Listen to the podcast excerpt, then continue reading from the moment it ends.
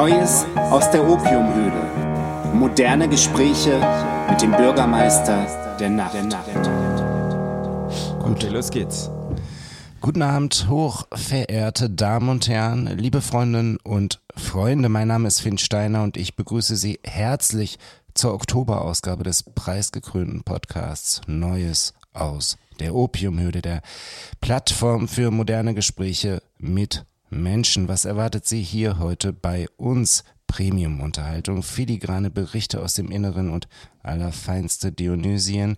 Mit anderen Worten, wegschalten verboten. Nur halb hinhören, steht unter Strafe und ausschließlich die formvollendete Weiterentwicklung des Charakters lassen wir als Zuhören gelten. Doch, bevor wir nun in Medias Res gehen, lassen Sie mich äh, Sie auf eine kurze Reise, Zeitreise ins Jahr 288 nach Christus mitnehmen. Unter Kaiser Diokletian rutscht das Imperium Romanum nach komplexen Bürgerkriegen und ambitionierter Bürokratisierung mehr oder weniger sanft in die Spätantike. Unter den bestialischen Geschichten dieser Fernzeit blieb besonders diese eine in Erinnerung, einer der Gardisten des Kaisers, ein Soldat namens Sebastian, bekannte sich dem Kaiser gegenüber zum Christentum. Daraufhin ließ Diokletian ihn mit Pfeil und Bogen exekutieren, doch Sebastian überlebte auf wundersame Weise seine eigene Hinrichtung, ging erneut zum Kaiser und bekannte noch einmal Christ zu sein. Dieser ließ ihn daraufhin mit Keulen ermorden. Das wirkte. Kaiser Diokletian bekam seinen Willen. Sebastian wurde heilig gesprochen. Das führt mich unweigerlich zu meiner Anstoßfrage und damit zurück in die Gegenwart. Hallo, Joachim Franz Büchner. Joachim. Hi, Fan. Joachim, worum müsste es denn eigentlich bei dir gehen, damit du dich erst erschießen und dann erschlagen lassen würdest? Welches Thema wäre dir ein derartiges Anliegen, dass du dich dafür selbst über Bord und in den Rachen des Löwen werfen würdest? Das kann eigentlich nur die Liebe sein, oder? Das kann nur Liebe sein bei dir? Ja. Ja, und ähm, was für eine Form von Liebe? Genau, universelle. Ja. Universelle Liebe, ja. Ja, ich stelle diese Frage natürlich. Ja, das war jetzt nicht sehr eloquent, aber ich muss ja immer so schnell reagieren und manchmal ist das dann eben so. Das ist wie wenn man in einen Plattenladen geht und plötzlich nicht mehr weiß, was eigentlich man wollte und was überhaupt es für Musik gibt. Und dann fängt man wieder bei den Beatles an oder so und denkt man, ah ja, es gab ja diese Band, die Beatles, dann fängt man damit erstmal wieder an. Ich werde dann nochmal total nervös, wenn du mir diese Einstiegsfrage stellst, dann denke ich, aber gut. ich stehe aber zu der Antwort, das ist in Ordnung. Ich stelle diese Frage natürlich ja nicht von ungefähr, denn über Aufopferung für eine Überzeugung, die Hingabe an Feuer und Flamme und das Aufbrechen der versiegelten Zeit, darüber wollen wir heute mit unserem Gast Musiker, Maler und Autor Henrik Otremba sprechen. Henrik wurde 1984 in Recklinghausen geboren und lebt jetzt in Berlin. Mit seiner in Münster gegründeten Band Messer hat er bereits fünf Alben veröffentlicht. 2012 das Debüt Im Schwindel. 2017 veröffentlichte er seinen ersten Roman über uns, Der Schaum. 2019 Kachelbatz Erbe und dieses Jahr nun im März Verlag seinen dritten und bisher, wie ich finde, komplexesten Roman Benito. Hallo und herzlich willkommen in der Opiumhöhle, Hendrik. Hallo ihr beiden und danke für eure Einladung und diese schöne Vorstellung. Ja, ähm, Hendrik, äh, ich habe ich hab tatsächlich so ein bisschen gedacht, wie, äh, wie kommen wir rein? Und ich habe was ganz Interessantes gelesen. Im äh, Interview mit deinem Verleger Richard Stoiber sagst du, dass du dir ähm, tatsächlich das möglich machen konntest, einen Raum zu schaffen, wo du arbeitest, wo du äh, schreibst sozusagen eine Schreibstube. Und ich habe mich gefragt, wie sieht die eigentlich aus? Das ist quasi meine Opiumhöhle, nur dass hier nichts konsumiert wird. Äh, hier wird nur gearbeitet. Ähm, das ist in der Privatwohnung von einem Freund von mir ein ziemlich großer, heller Raum äh, mit sehr schönen Holzdielen. Es gibt sogar Stuck an der Decke. Ich gucke mich gerade hier mal um es gibt einen kleinen Balkon, der ist momentan vorgestellt, äh, vollgestellt mit Pflanzen, die mir allerdings nicht gehören. Genau, und äh, ja, es ergab sich die Möglichkeit jetzt auch schon vor längerer Zeit, dass ich hier zum Arbeiten einziehe und mir das quasi anmiete. Und ähm, das hat sich dann einfach so äh, dargestellt, dass ich mit den wenigen Sachen, die ich aus meinem alten Atelier und Schreibzimmer ähm, rüber transportiert habe, an einem späten Nachmittag hier ankam, alles in so drei, vier schweißtreibenden Treppengängen nach oben geschleppt habe, denn äh, das ist hier im fünften Stock. Ähm, und dann habe ich eigentlich relativ intuitiv und schnell alles hingestellt. Es gibt so ein paar Sachen, die brauche ich immer. Ich habe auch so Korkplatten an der Wand zum Malen, so eine Art ähm, ja, man könnte fast sagen, eine Art Staffelei, äh, wo ich das Papier allerdings festpinne. Dann habe ich so ein paar Bilder aufgehängt. Äh, hier steht die Rudermaschine äh, mit Wassertank, wo ich eigentlich nur noch Chlortabletten in regelmäßigen Abständen reintue und sie nicht benutze. Äh, sie hat schon einigen einiges Grün angesetzt im Wassertank. Mein Schreibtisch steht ähm, so in einer Diagonalen in den Raum hinein, Detektivbüro-artig. Der Vormieter hat mir ein, ein, eine sehr schöne Couch, die man auch so, die ich immer als Liege ausgeklappt habe, hier gelassen. Ähm, das sind so die wichtigsten Dinge. Ein kleines Regal, ähm, eine Kommode, wo ein Plattenspieler und ein Verstärker draufsteht. Ähm, bist, kann man in allgemein sagen, bist du eher ein, ein Freund der, der Einfachheit oder der ja sagen wir mal, des Minimalismus oder eher ein Freund des Ornaments und der Üppigkeit? Äh, eher der des Minimalismus, zumindest so im, im Wohnlichen, würde ich sagen, ja. Dann lass uns doch mal, dann lass uns doch tatsächlich mal rüberwechseln zu deinem Roman und vielleicht dann anschließen auch an diese, ähm, an diese konkrete Schreibarbeit, die du jetzt in deinem von dir äh, sehr schön geschilderten Arbeitszimmer äh, verrichtest. Und ich habe mich gefragt, äh, die einer der Protagonisten deines Roba äh, Romans Cherubim erzählt äh, aus seiner Vergangenheit. Er ist Schriftsteller, äh, ziemlich erfolgreicher Schriftsteller und äh, erzählt aus seiner Jugend und ähm, sagt aber auch ein paar Sachen übers Schreiben. Und äh, ich wüsste gern, inwieweit äh, das auch autobiografische Betrachtungen sind. Er sagt zum Beispiel, alles kann ein Gift sein und es muss dann raus aus dem Körper. Deswegen schreibe ich, um den Staub wegzuspülen, damit ich die Oberfläche darunter zu Gesicht bekomme. Deshalb habe ich geschrieben, immer schreiben müssen. Mhm. Ja. Was äh, ist das was, wo du, wo du auch sagst, das ist für dich ein Anlass, Gift aus dem Körper zu spülen per Schreibvorgang? Absolut. Also was dieses Gift dann ist, würde ich jetzt gar nicht irgendwie so konkret benennen oder benennen können. Eher das Gefühl, dass es eben diesen Kanal gibt, um alles, was einen vergiften kann, rauszubekommen. Ähm, das, das empfinde ich schon auch so. Also auch, dass das Schreiben. Heißt das, die Leser werden dann vergiftet? Nee, nee, nee, nee. Die können nur dabei, ähm, die können dem beiwohnen, wie das Gift sozusagen rauskommt. Ja, und die sehen das dann so, ähm, wie so ein Kontrastmittel da so irgendwie äh, rumsprühen und genau. Na, vielleicht werden sie auch vergiftet, das weiß ich nicht. An anderer Stelle sagt er, sagt er, ich hatte mit dem Schreiben immer jene Lücke zu schließen versucht zwischen dem, wie ich mir die Welt wünschte und dem, wie ich sie vorfand für Jahre, vielleicht mein ganzes bisheriges Leben lang zumindest, aber seitdem ich schrieb, so war es eine Art zu leben geworden. Ja, das ist, äh, das ist quasi ein Zitat, ich sag nicht woher, ähm, und ich dachte, das kann ich nicht bringen von der Person, die das mal gesagt hat, und deshalb habe ich es hab ich's umformuliert. Das ist also gestohlen ähm, und, und, äh, und übernommen und, und zitiert. Und äh, bei, bei beiden Aussprüchen über das Schreiben würde ich sagen, ja, das empfinde ich auch so, dass das äh, ist irgendwie etwas, was das auch für mich bedeutet. Aber ich glaube, ich würde es sozusagen im Gespräch oder für mich selber nie auf dieser, auf diese Art formulieren.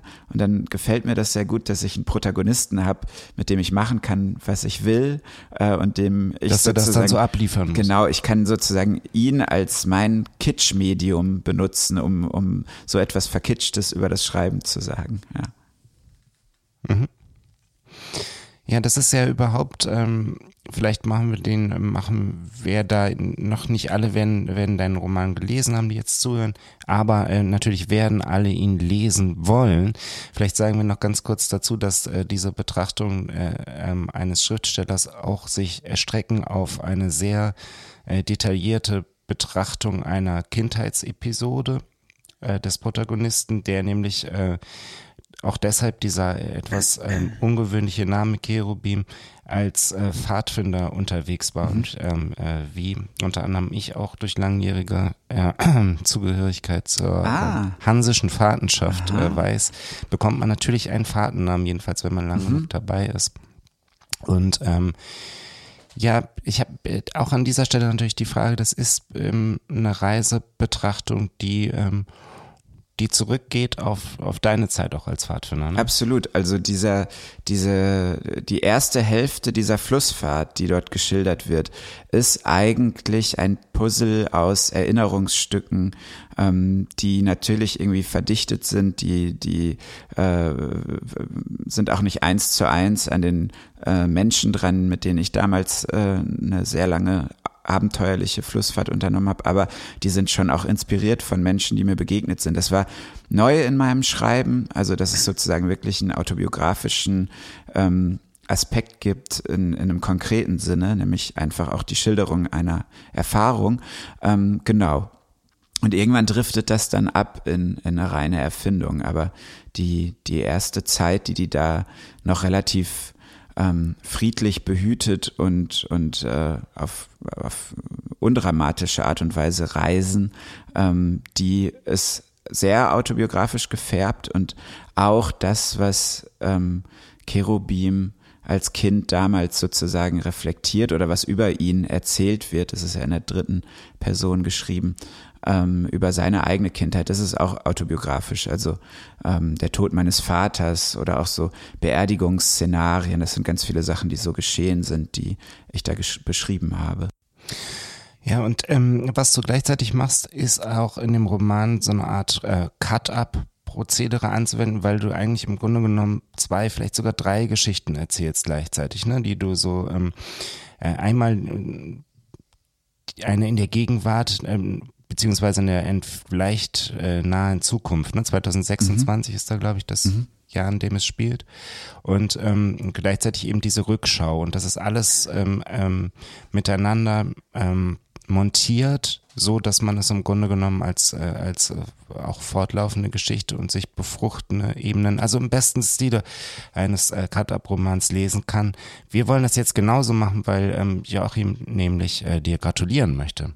Cut-Up was für ein, was, was, Entschuldigung, also eine ganz andere Erzählebene. Ich war genau so machen mit, mit Hendrik auf der, einer Awards-Show bei dem, beim Reeperbahn-Festival. Ich wusste nicht, dass du jetzt, jetzt bin ich, ich war wie in so einem Traum ja, jetzt in dem Roman. Vom, vom Plötzlichen. Ja. ja. harten Schnitten. Ähm, ja. Mal gucken, ob wir es auch so schön verweben können wie in deinem Roman. Da bin ich jetzt gespannt. Ähm, Kommt drauf an, wie gut du gratulierst. Weil da geht's eben eher auch um Hendrik als Musiker ähm, oder eben Sänger oder Erzähler, wenn man so will, äh, bei der Gruppe Messer. Hendrik hat mich ja mitgenommen zu den VIA bzw. VUT Awards, das weiß keiner so richtig, auf dem Reeperbahn Festival. Ich verstehe auch äh, nicht, was, was das jeweils bedeutet oder warum es zweimal so drei glaub, Buchstaben gibt. Ja, es ist irgendwas mit Underground. Also das U steht wahrscheinlich für Underground oder und I für Indie, nehme ich an. Under und dann können Sie sich vielleicht nicht entscheiden, ob Underground oder Indie. Die können auch so ähm, ähm, Underground Indie, dann könnte es so Fui heißen. ja, ähm, denkbar. Ähm, ja, genau, also gratulieren, weil Messer da ja einen Award gewonnen haben mhm. für ein ähm, Avatar-Konzert, was sie gemacht haben und äh, konzipiert haben, zusammen mit einigen ja, mit wem habt ihr es konzipiert?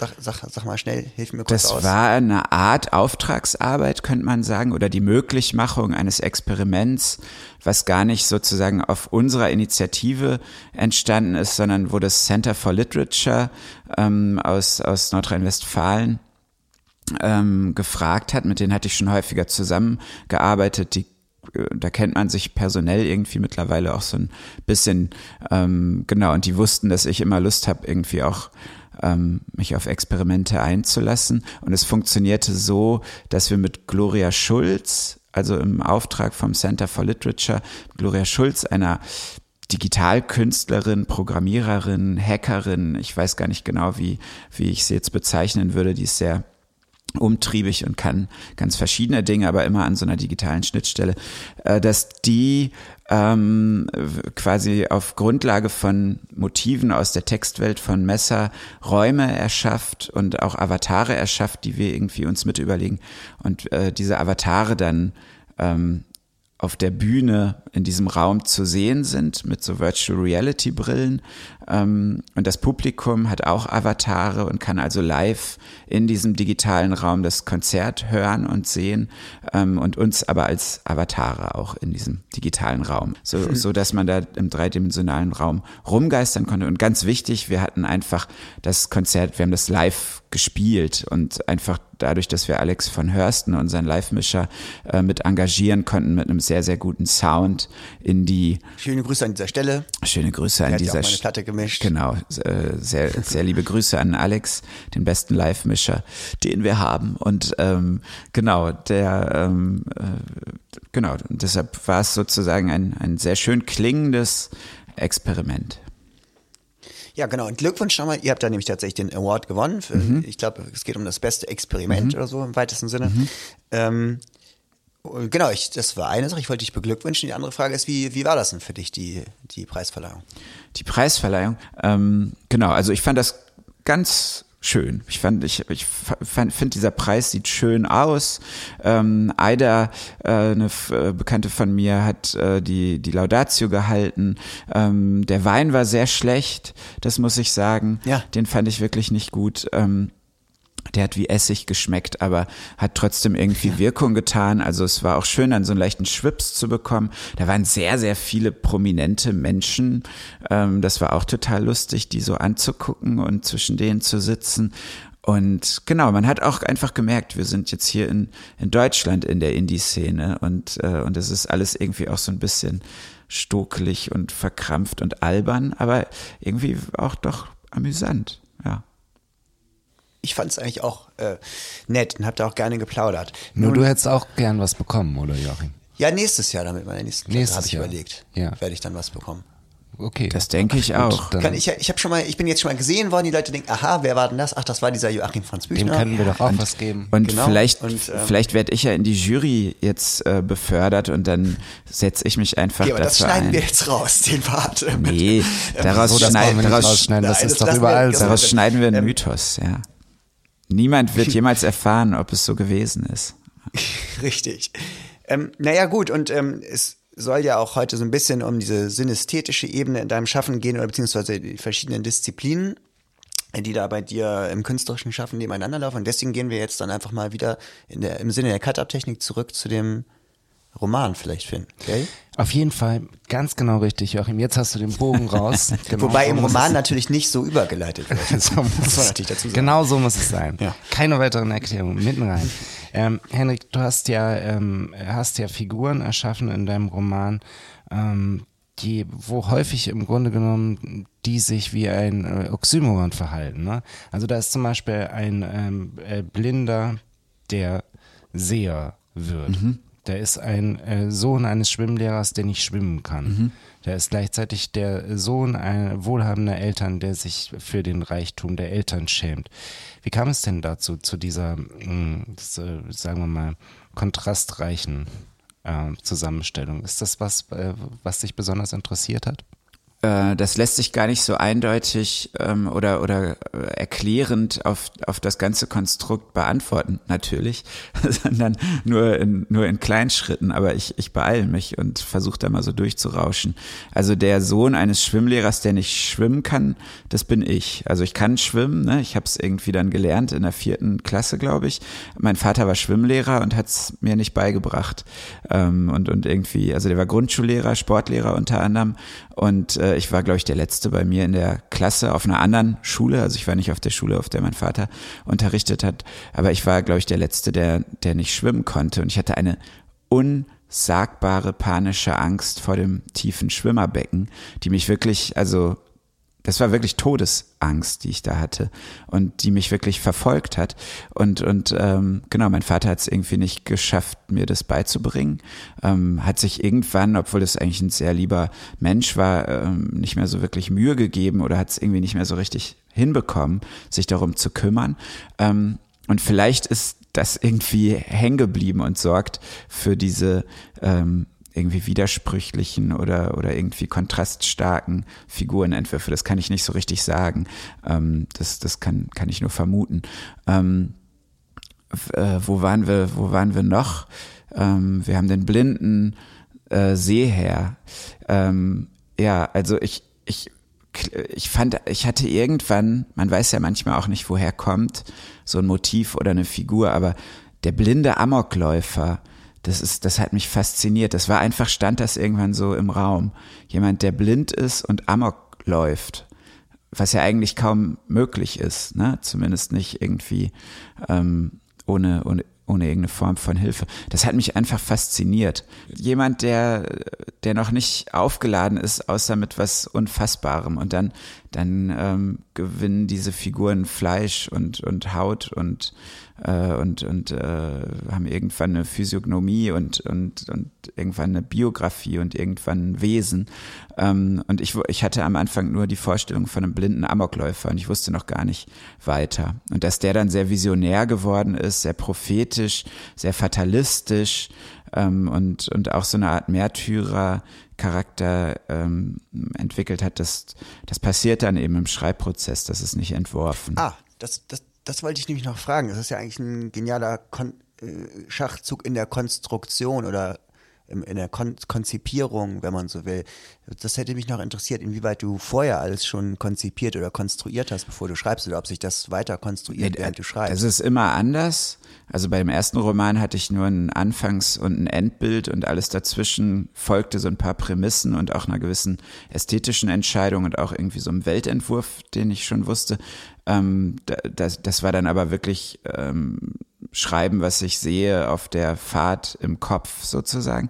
Zweiter Roman war, ähm, hatte ein sehr konkretes Gerüst, weil der auch einfach in seiner Struktur sehr komplex war und äh, in diesem Gerüst habe ich dann aber immer auch Dinge zugelassen, die die Geschichte nochmal verändern und dann auch dazu führen, dass ähm, sich jeweils nochmal auf den ganzen Ebenen was ändert. Und jetzt der Roman, hatte erst einen ganz anderen Aufbau, ähm, womit ich gescheitert bin und ist dann wirklich in einem konkreten Cut-Up-Experiment begegnet, ähm, um, um auch Rettung zu erfahren, weil er eigentlich schon gescheitert war. Und ähm, genau da habe ich dann wirklich etwas, was schon Struktur hatte, wieder aufgebrochen und verändert. Also es war wieder eine andere Herangehensweise. Und ich arbeite jetzt gerade an einem Roman da haben wir gerade mit der Arbeit begonnen, wo ich das erste Mal mit jemandem zusammenschreibe, der mich gefragt oh. hat, ob ich, ob ich da sozusagen in einer Co-Autorschaft einen Roman schreiben möchte. Ähm, da kann ich noch nichts. Kannst du schon verraten? Kann, da kann ich noch nichts drüber verraten, leider. Aber da ist es jetzt wirklich ein, ähm, ein dialogisches Schreiben. Also da werden mir Sachen geliefert, ich überarbeite die, entwickle daraus wieder etwas. Ich weiß noch nicht, ob es funktioniert, aber da haben wir gerade mit der Arbeit angefangen. Und dann arbeite ich parallel an einem eigenen Roman, den ich als nächstes, wow. äh, also für mich schreiben will, wo ich dann als einziger Autor hinterstecke. Und da habe ich das erste Mal wirklich den komplett durchentworfen. Da ist alles schon entschieden und da ist alles schon motivisch erschlossen der ist durchgeplant. Also es ist jedes Mal anders. Und ich glaube, ich brauche das auch, jedes Mal das ganz anders zu erleben. Das ist echt noch ein, finde ich, ein Konzept, diese Co-Autorschaft, die noch nicht sehr, äh, sagen wir mal, auserzählt oder noch nicht sehr viel ausprobiert wurde eigentlich. Ne? Oder es, ist, gibt nichts, es gibt es. Ja, oder, oder man kriegt es nicht mit, weil die Leute, die es machen, dann äh, sich irgendwann dann der Prominente veröffentlicht das Buch und der, der andere, der, der geholfen hat, wird Ghostwriter und ist im Hintergrund. Also das gibt es ganz viel. Ja. Aber dass zwei Namen vorne ich mein, drauf stehen, natürlich nicht. Nee ich, äh, ein positives Gegenbeispiel würde ich jetzt tatsächlich äh, Vorglühen finden von ähm, Rasmus Engler und Jan Müller, ne? die ja auch. Äh, die haben Ping, genau Ping-Pong-artig geschrieben. Die haben sich äh, immer die Kapitel zugeschickt und haben sozusagen dadurch auch in einem Experiment eigentlich, weil die immer aufeinander reagieren mussten, den Roman äh, entwickelt. Genau. Und was ich hörte von Jan, ich war auf seiner Buchpremiere und wir sind danach noch ein, ein Getränk trinken gegangen. Äh, Jan sagte, oder, oder ich weiß gar nicht mehr, ob er es sagt, aber es drang zu mir durch, dass das auch als Trilogie angelegt ist, also dass die in diesem experimentellen Modus noch äh, weitermachen wollen. Ja.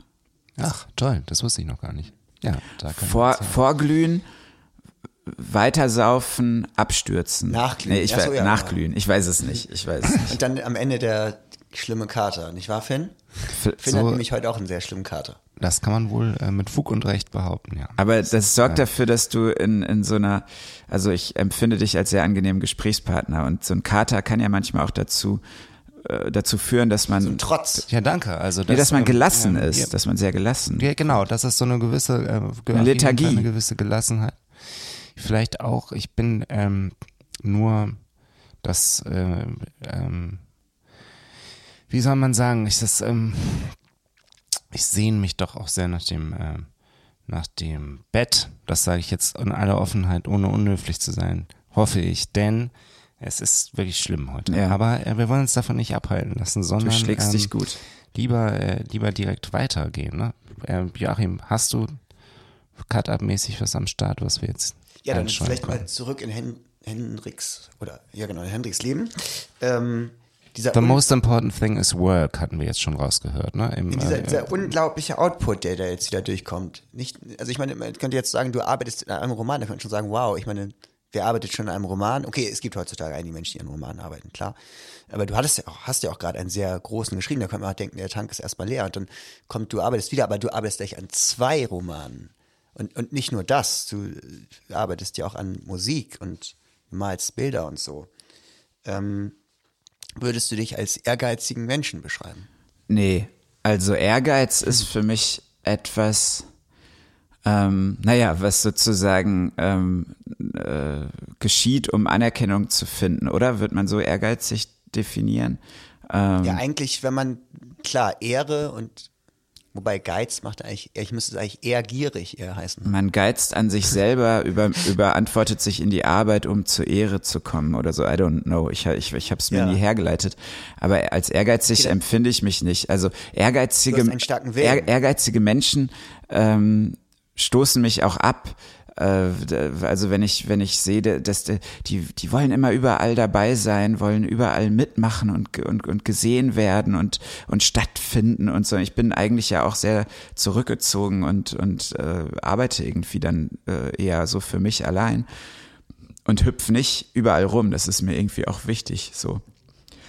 Ähm, deshalb würde ich nicht sagen ehrgeizig. Ich habe einfach sehr, sehr große Lust. Also ich habe einfach, glaube ich, so einen sehr großen Drang, mir Sachen auszudenken und die irgendwie äh, zu entwerfen. Und also ich habe eine große Experimentierfreude, glaube ich, schon irgendwie so eine Art Kreationswillen und, und, und will was herstellen und irgendetwas dann in die, in die Welt werfen. Und ich bin aber auch einfach sehr großer Fan von Musik und von Geschichten und von Gemälden und von Film. Also ich, ich rezipiere einfach auch sehr äh, intensiv und sehr viel.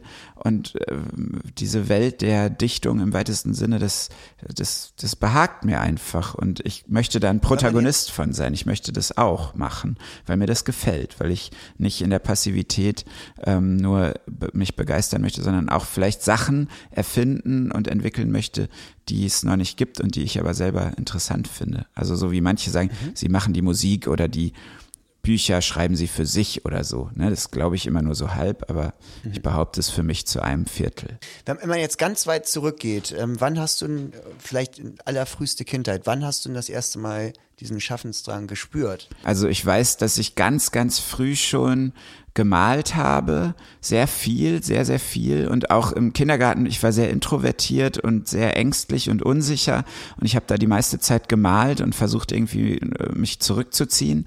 Ähm, ich weiß, dass ich gerade ein paar Worte schreiben konnte und angefangen habe, eine Detektivgeschichte zu schreiben, äh, auf so an so ausgeschnittenen Zetteln, die ich so aneinander getackert hatte. Es war eine Detektivgeschichte. Ähm, ich bin nicht weit gekommen.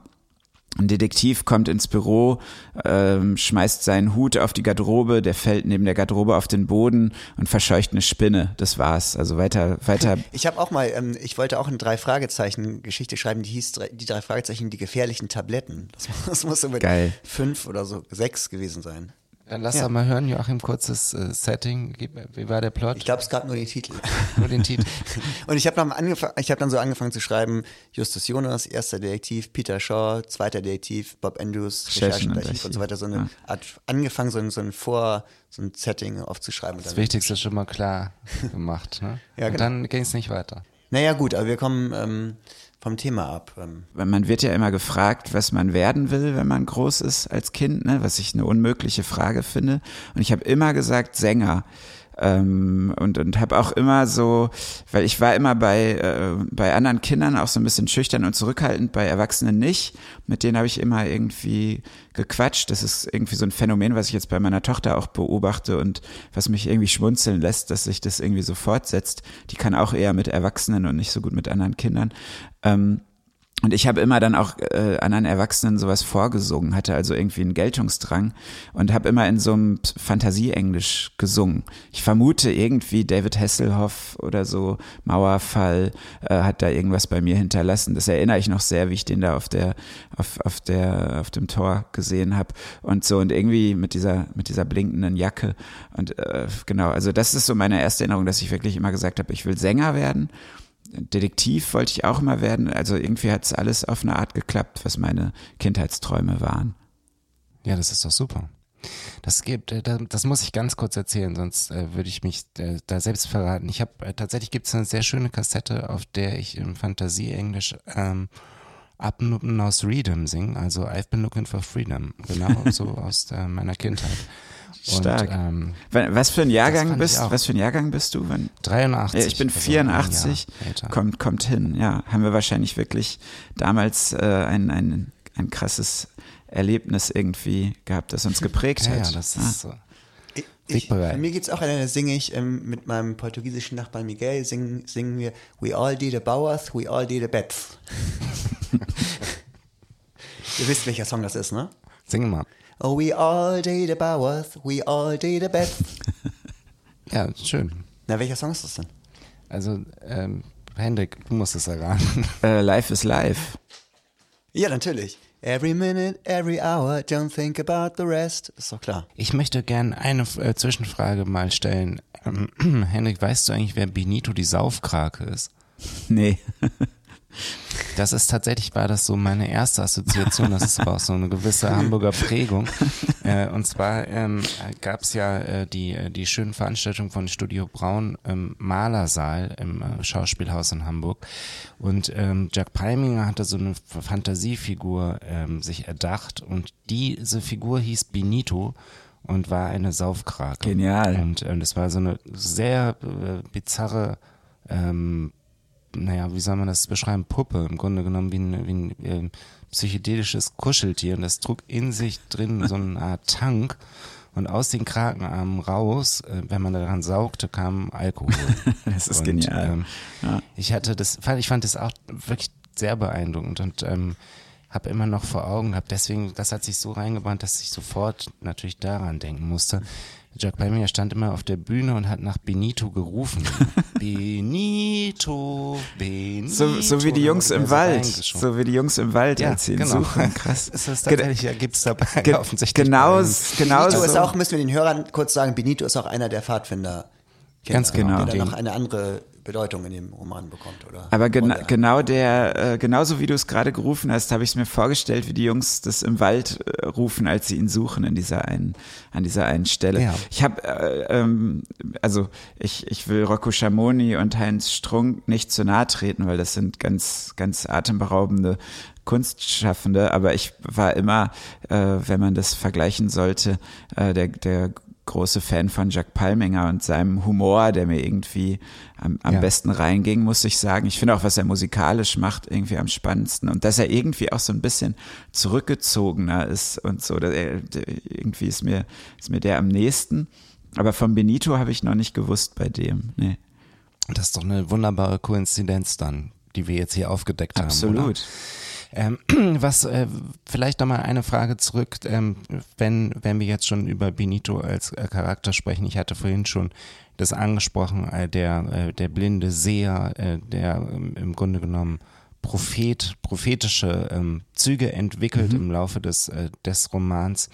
Und ähm, das kulminiert dann in einem hm, sagen wir mal, Attentatsszenario. Wir wollen jetzt ja vielleicht auch nicht schon zu viel verraten, aber ähm, in, innerhalb einer mh, hm, Veranstaltung, die äh, von Prominenz durchwirkt in einem ähm, Bonner äh, Hotel stattfindet.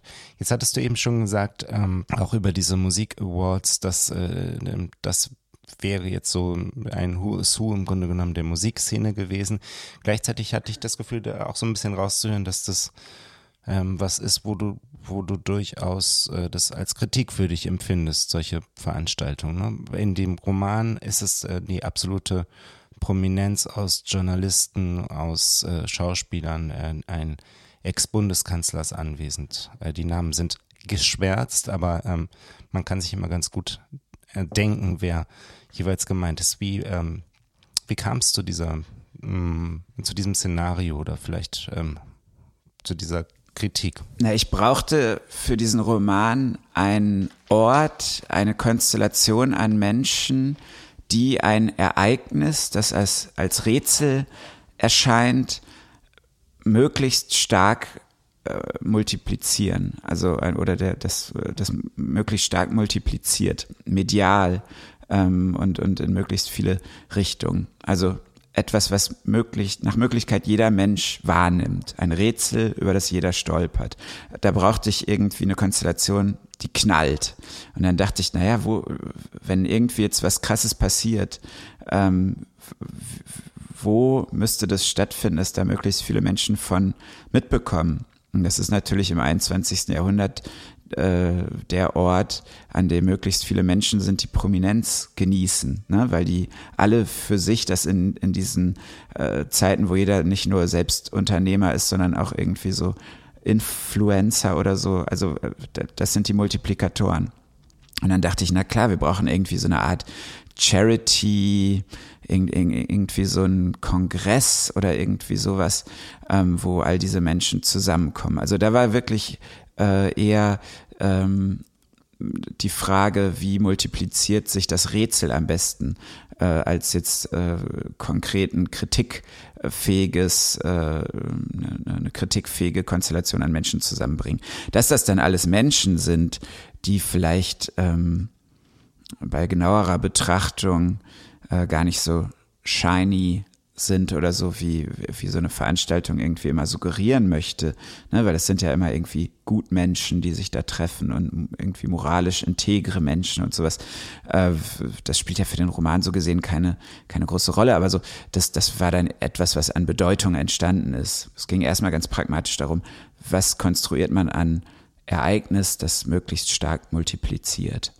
Du lässt das Ganze dann ziemlich, ähm, ähm, ziemlich eskalieren, dieses, äh, dieses Zusammentreffen der Menschen.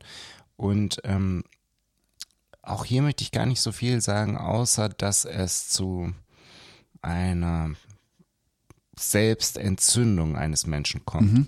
Ähm, und ähm, da äh, greifst du ja durchaus auch ein Motiv auf, was sich äh, äh sehr zu interessieren scheint. Du hast es jetzt ähm, schon angedeutet, der blinde Attentäter, das hat dich interessiert. Gleichzeitig ist es auch hier äh, Nostalgia von Andrei mhm, Tarkovsky, mhm. ne, was, äh, was eine ganz zentrale Rolle spielt. Total. Ich finde tatsächlich auch in den in den Naturbetrachtungen schon auf der äh, auf der Flussfahrt gibt es also einige mh, einige Elemente, die zum Beispiel mh, ach, bei Tarkowskis Spiegel auch vorstellbar wäre, ne? in, der, in der Wahrnehmung von Natur.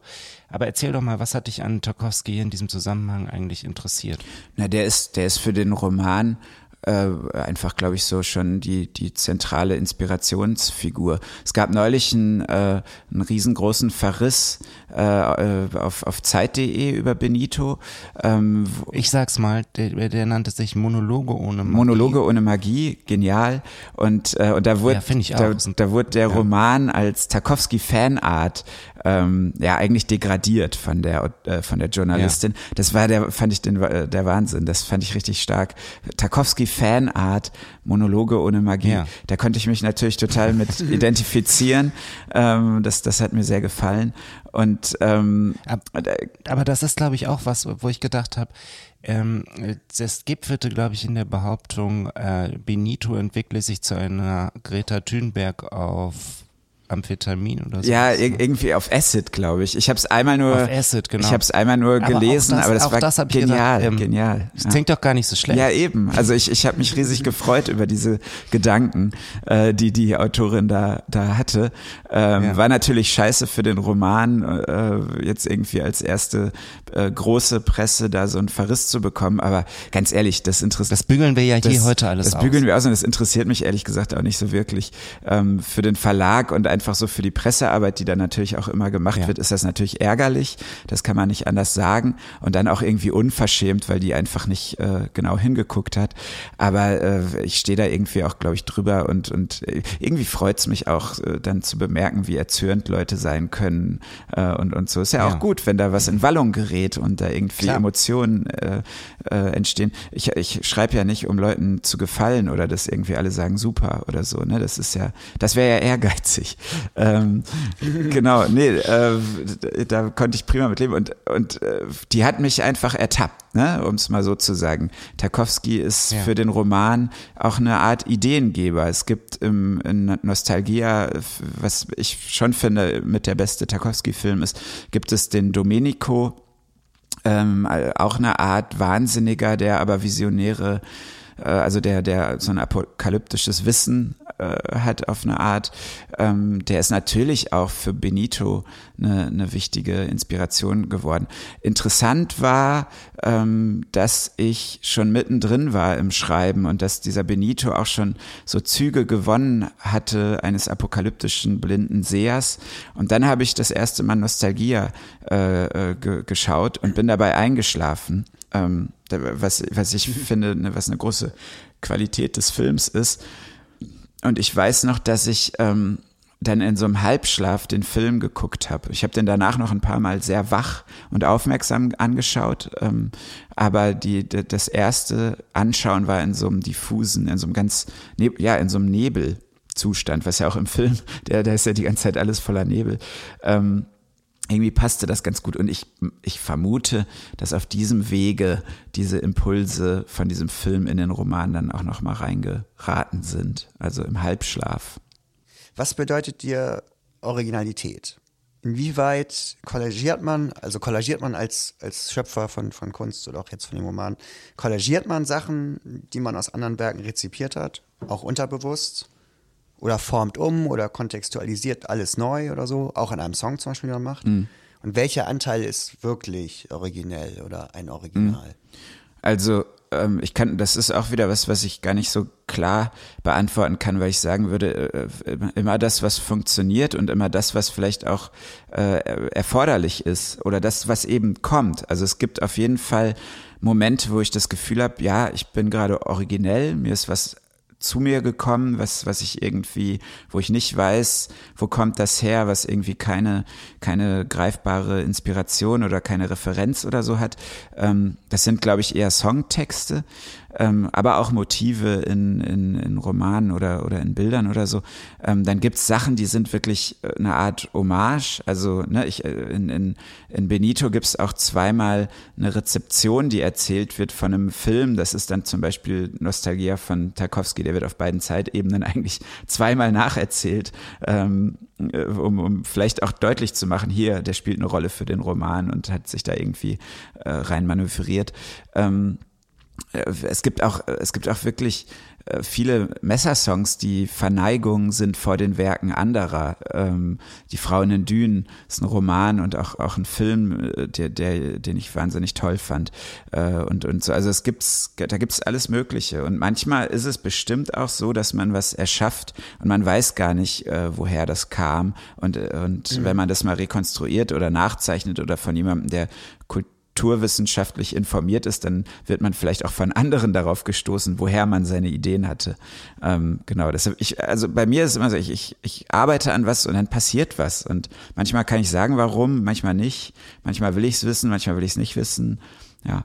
Jetzt vielleicht mal was Befreiendes, würde ich sagen. Und zwar ähm, vielleicht auch was Originelles, wer weiß. Ähm, wir hatten ja vorhin ganz kurz Rocco Schamoni erwähnt, ne?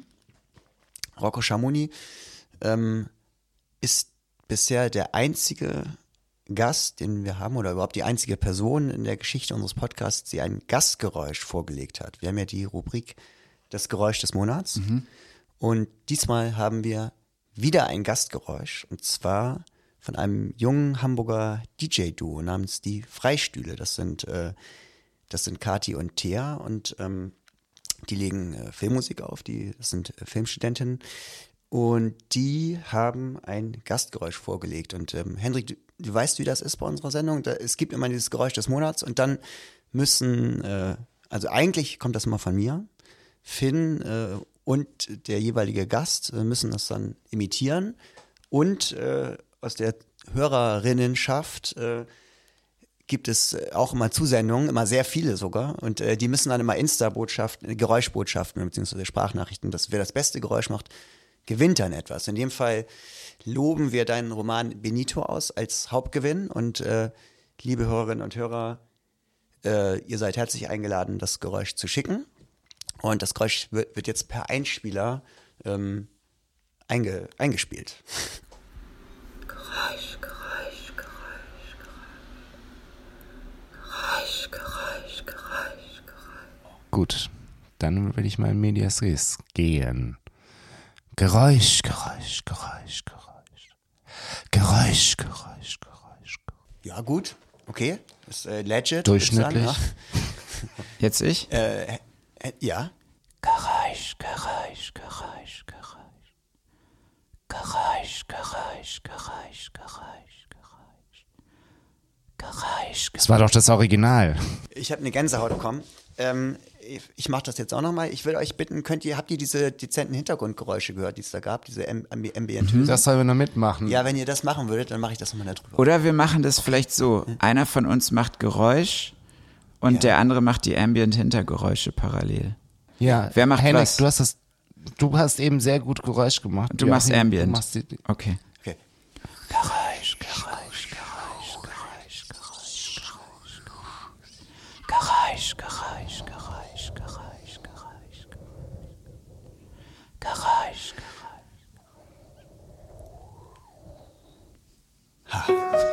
Vielen Dank.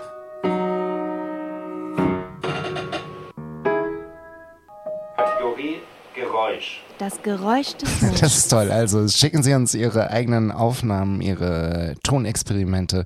Kann es jemand so gut schaffen wie Joachim und Hendrik? Wer den Roman gewinnen möchte, der schicke bitte ähm, die Geräuschbotschaft ein. Das ist ja alles erprobt und wir haben, kriegen jedes Mal ungefähr 500 von denen und ich muss die alle durchhören und dann entscheiden. Das ist so schwierig. Und Ja, aber nur dein kleines schwer. Ohr kann das überhaupt leisten, Joachim. Das stimmt. Ich habe eben verstanden, mein eines Ohr. Ja. Gut, also ähm, damit hätten wir diese schöne Kategorie abgehakt und äh, gehen wieder, wie Finn immer so schön sagt, in medias res. Gell? Ja.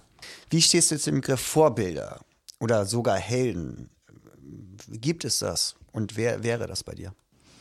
Ja, auf jeden Fall. Also ähm, es gibt so Leute, die finde ich durch ihren Lebenswandel und, und auch irgendwie durch so eine Konsequenz einfach beeindruckend. Also die einfach, die sich irgendwie mit ihrem Schaffen ähm, ihrer Kunst verschrieben haben und dann auch sozusagen ohne Kompromisse und auch against all odds und auch gegen den wirtschaftlichen Erfolg irgendwie ein Leben lang sich treu geblieben sind und ihrer Idee treu geblieben sind, die, die begeistern mich. Ähm, also so, ja, Roberto Bolaño als, als Schriftsteller. Ich bin großer Fan von, von Grant Hart, dem, dem Musiker, der, der bei Husker Du Schlagzeug gespielt hat und dann ja auch äh, darüber hinaus noch ganz viel anderes gemacht hat. Ähm, ach, es gibt schon so, so Figuren, die, die, die ich einfach, ja, die meisten leben nicht mehr, ne, die man dann so eher sich äh, retrospektiv erschließt. Ähm, ich glaube, erstmal bin ich da oft auch so an die naheliegenden geraten. Also ich, ich habe mich lange irgendwie auch für William S. Burroughs oder so interessiert. Und dann bemerkt man, ähm, was man dann vielleicht schon auch aus der eigenen Erfahrung als äh, Kunstschaffender ähm, beobachtet. Es gibt dann immer noch die, die noch vergessener sind als die Vergessenen. Und es gibt immer noch die, die, ähm, die, es, die es noch doller getrieben haben als die, von denen man eh schon dachte, oh Gott, wie krass. Und da habe ich äh, Herbert Hanke, ähm, bin ich neulich drüber gestoßen, den fand ich wahnsinnig faszinierend. Ähm, der Ja, noch, toller Schriftsteller. der, der auch noch äh, jahrzehntelang dieses äh, Hustler und, und ähm, und, und äh, Junkie-Leben und, und das, was so diese ganze Beat-Generation geprägt hat und was er irgendwie, ja nicht vorgedacht, aber irgendwie vorgemacht hat, äh, was, was der wirklich bis äh, zu seinem Lebensende im hohen Alter noch recht radikal performt hat. Man so. muss noch mal, man muss im Grunde nur mal ein Foto googeln und dann, Dann weiß kommt man, ziemlich schnell dahinter, was du gerade beschreibst. Ja. ne? Und da, da, das merke ich, das ist dann aber, an die gerät man noch nicht so sehr in einem jungen Alter. Da müssen dann erst ein paar Jahre ins Land gehen. Man muss sozusagen äh, sich erstmal abarbeiten an diesen Helden oder an diesen Figuren, die auch ja eigentlich kanonisiert sind, so.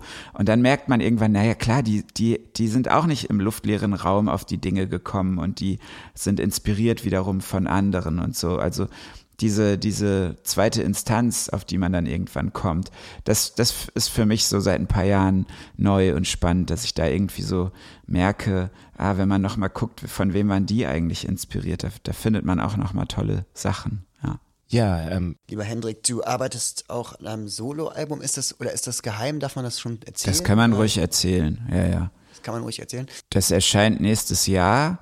Äh, Das ist fertig. Ich habe das produziert mit Christoph Bartelt von der Band Kadaver, der bei denen Schlagzeuger ist, ein ganz toller Produzent ist, auch ein ganz tolles Studio hat, der auch sehr viele Instrumente spielt. Also der ist auch als Instrumentalist auf dem Album. Ähm, Und Hat der auch die erste Messer produziert? Genau, der hat auch das erste Messeralbum produziert. Und äh, Alan Kassab, ein enger Freund von mir, mit dem ich schon zur Schule gegangen bin, auch sehr umtriebiger Musiker. Und die beiden waren so meine, meine Komplizen in diesem ganzen Prozess, wobei die- Rollenverteilung nicht so strikt war. Wir haben einfach gemeinsam daran gearbeitet. Die Songs sind, sind alle von mir. Das sind alles Songs, die, ähm, glaube ich, für Messer einfach uninteressant sind, weil die in andere verschiedene Richtungen gehen. Ähm, Messer wussten von Anfang an davon und haben das irgendwie auch toll gefunden und ähm, äh, mögen, glaube ich, auch die Platte. Die kennen die jetzt schon. Ich habe denen die schon gezeigt. Und ähm, genau, das sind Songs, die mir irgendwie sehr nah sind, weil ich bin, kein guter Musiker oder niemand, der jetzt irgendwie als Songwriter, glaube ich, wahnsinnig äh, spannend ist und habe aber trotzdem Lust, auch selber Songs zu schreiben und nicht nur, wie es bei Messer meistens ist, so anzudocken an deren Songwriting, womit ich ganz happy bin, ne? was für mich irgendwie ganz toll funktioniert, wo wir in, in der Band auch eine ganz schöne Konstellation, glaube ich, haben. Aber ich, ich, äh, ich hatte irgendwie Lust, mich mal meinen ganz naiven kleinen Songideen zu widmen, die da ja doch irgendwie rumgeistern und die es bis Messer nicht schaffen, sozusagen. Und äh, habe mich an die rangewagt und dann mal geguckt, was passiert eigentlich, wenn man sich dafür richtig Zeit nimmt und richtig ähm, auch richtig viele Musikschaffende einlädt. Also ich habe äh, auch sehr äh, schöne Gäste auf das Album irgendwie genommen äh, bei den Musikschaffenden und, und auch äh, beim Gesang irgendwie hier und da.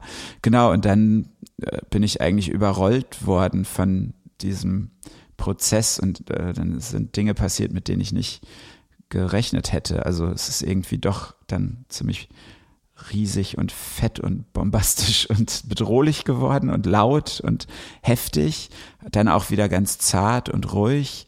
Ja, ist, glaube ich, eine Platte, die ähm, auch nochmal anders irgendwie mit mir zu tun hat, näher an mir dran ist. Ähm, ist ein ganz typisches Soloalbum vielleicht auch so, ja. Aber es klingt nicht so wie Messer, nee.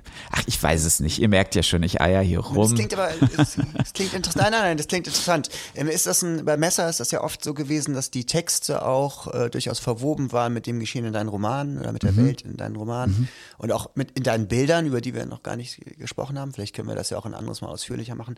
Ähm, ist das bei der Soloplatte auch so, dass das dann wirklich äh, mehr davon abgekoppelt? Nö, das sind, das sind ja auch Songtexte, die in den letzten 10, 12 Jahren entstanden sind. Also die sind jetzt nicht alle brandneu, sondern das sind manchmal auch Texte, die, die mich schon lange begleiten und die immer mal wieder irgendwie äh, mich interessiert haben, wenn ich so durch die Notizen gegangen bin und wo ich aber vielleicht vorher auch nie wusste, wohin damit und jetzt hat sich's irgendwie gefügt.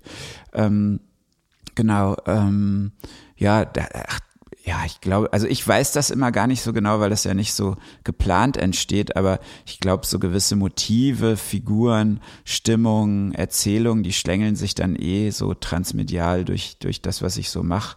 Äh, das ist mir, mir ist das immer egal. Also ich, äh, ich bemerke das dann immer nur, dass das passiert. Das, das folgt jetzt keinem Plan. Ja. Alright. Äh, Die Gäste magst du aber noch nicht verraten, ne? Mit Stella, äh, Stella Sommer singe ich ein Stück zusammen. Äh, da haben wir ein Stück von, einen Song von Michael Holm gecovert. Ist vielleicht ganz gut, das mal Ah. zu sagen, damit, wenn das, wenn jemand in der Zwischenzeit auf die Idee kommt, äh, wir hier Ja, ja, das dokumentiert das haben, dass stimmt. ich Ja, das ja, schon gemacht habe. Das Genau. auch beim Album, meinem neuen Albumtitel schon gedacht, vielleicht lieber das mal für sich reklamieren, so in der Öffentlichkeit. Vielleicht mal irgendwie an Karstadt sprühen oder so. Ja, weil Tobias Levin meinte schon, das ist unglaublich, dass es den noch nicht gegeben hat bisher. Und deswegen ähm, habe ich auch gedacht, lieber schnell vielleicht verraten. Okay, hau, haust Oder du noch, haust du es noch raus? Ähm, mein neues Album, was dann nächstes Jahr auch erscheinen wird, wird Hits in the Dark heißen. Hammergeil. Alles klar. Hits in the Dark ist ein Ja, es hat ja auch ganz viele Ebenen, aber dazu sage ich nichts. Das müssen die Leute sich dann selber denken. Ja, ich, ich man sehe es direkt. Ich sehe es direkt vor mir. Ich habe direkt irgendwie ein, ein Bild äh, vor Augen irgendwie. F- Finde ich Ja, das einen klingt guten doch Titel. nach einem sehr guten, nach einem optimistischen Schlusswort für unsere wunderbare Sendung heute. Nicht äh, zuletzt möchte ich aber darauf hinweisen, wenn es Ihnen, liebe Hörerinnen und Hörer, gefallen hat, dann ähm, können Sie das Ganze nochmal in abgewandelter äh, Variante erleben. Präsentiert von Kohn und Dobernick wird Hendrik Otremba nämlich am 21.11. in Hamburg im Übel und Gefährlich aus Benito lesen. Mit dabei sein Verleger Richard Stoiber und äh, ich, denn ich werde das Gespräch moderieren. Insofern würden wir uns da natürlich über zahlreichen Besuch freuen. Wir bedanken uns ganz herzlich bei dir, Hendrik, für dieses sehr nette Gespräch. Absolut. Wünschen dir natürlich einen veritablen, nichts als einen veritablen Welterfolg für Benito und ähm, sagen äh, Tschüss und auf Wiedersehen. Ich bedanke mich auch und äh, genau freue mich auf die Lesung, die wir gemeinsam erleben werden. Ja. Ja, tschüss. Ciao. Tschüss.